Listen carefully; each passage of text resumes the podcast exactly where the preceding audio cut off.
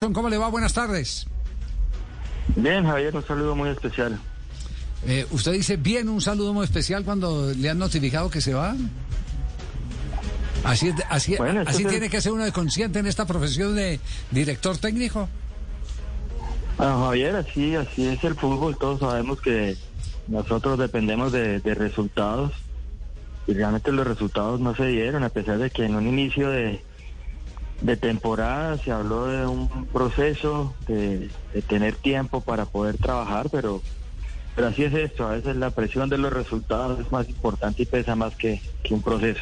Y esto no va a cambiar con un campeonato tan corto, donde los eh, directivos eh, que siempre piensan que tienen lo mejor eh, piden eh, títulos, piden no descender, piden tantas cosas sin, sin saber que no hay tiempo para montar un proceso.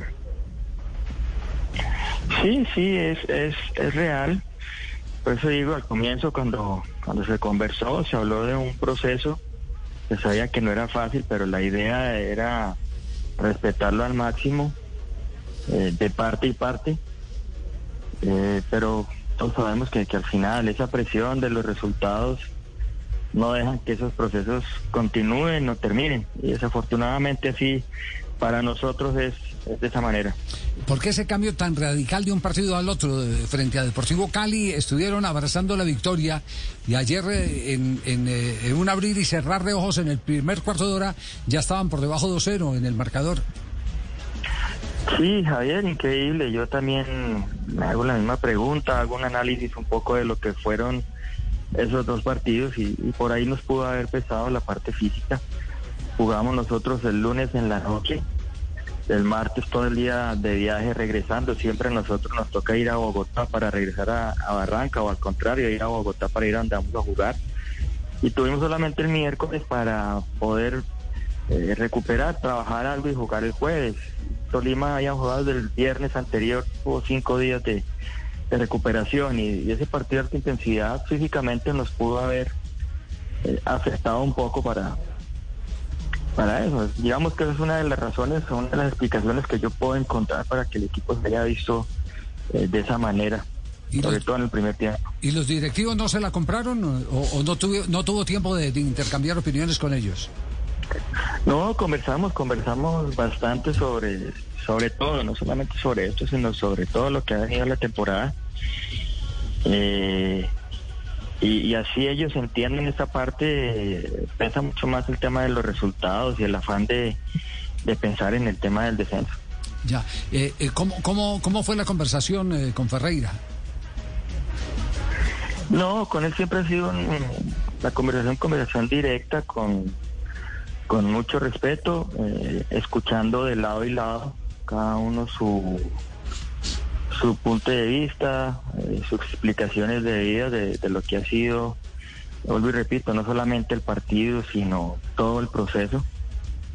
Eh, y al final se llega a la conclusión de que, de que bueno, ellos tienen que mirar y tienen la preocupación del, descenso. Obviamente yo tengo esa preocupación del descenso y también pues de, de mi trabajo. No, no es, es bueno para mí salir de esta manera, pero pero así es esto, así es esto y simplemente es asumirlo con, pues, con responsabilidad y, y seguir para adelante. Wilson, eh, con todo el respeto, hay equipos eh, que tienen unos objetivos eh, ya trazados, equipos grandes que van por títulos, que van por clasificación a torneos internacionales, están otros equipos que ya tienen eh, eh, otro tipo de metas dentro del campeonato. Usted cuando lo sientan en la mesa y le dicen va a ser el técnico de Alianza Petrolera, ¿qué objetivos le pusieron y qué tiempo? Porque es que estamos hablando que es prácticamente la mitad de, eh, del torneo y no sabemos cuál era el objetivo que le había trazado la dirigencia a usted. No, digamos que el objetivo principal era tratar de estar dentro de los ocho, buscar esa posibilidad de clasificar dentro de los ocho, tratar de alejarse lo, lo mayor de lo mayor posible del tema del, del descenso. No hablamos de, un tiempo claro, o sea, inicialmente se habló de, de, un contrato que fuera a largo plazo. Ellos, una de las condiciones que ellos me pusieron a mí para llegar acá era de que en seis meses yo no fuera a salir que me iba para otro equipo. Yo les di mi palabra que así no iba a ser, que iba a estar acá eh, el tiempo necesario para, para realizar un proceso como, como debe ser, con tiempo, con jugadores jóvenes que terminaron acá, con 15 que se fueron y 14 que, que más o menos llegaron.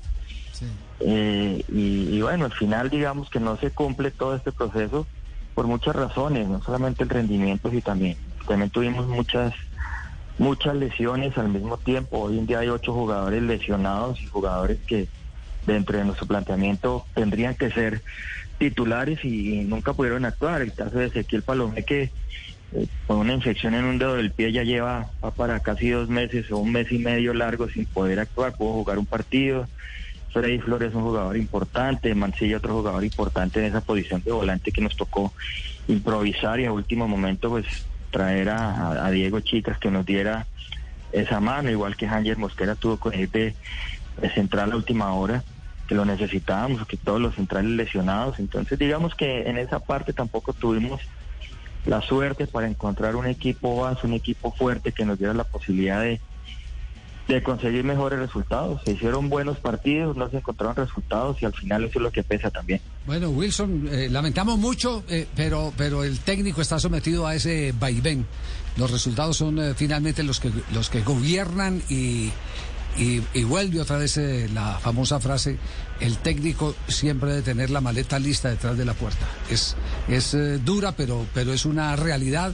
Esa frase es antiquísima en el fútbol es de los años 50 y todos los días tiene más validez. Le deseamos muchos éxitos, eh, eh, Wilson, y esperamos volverlo a ver eh, en el banco de cualquier otro equipo de la primera división en Colombia. Muchísimas gracias, Javier, por la invitación y por sus palabras.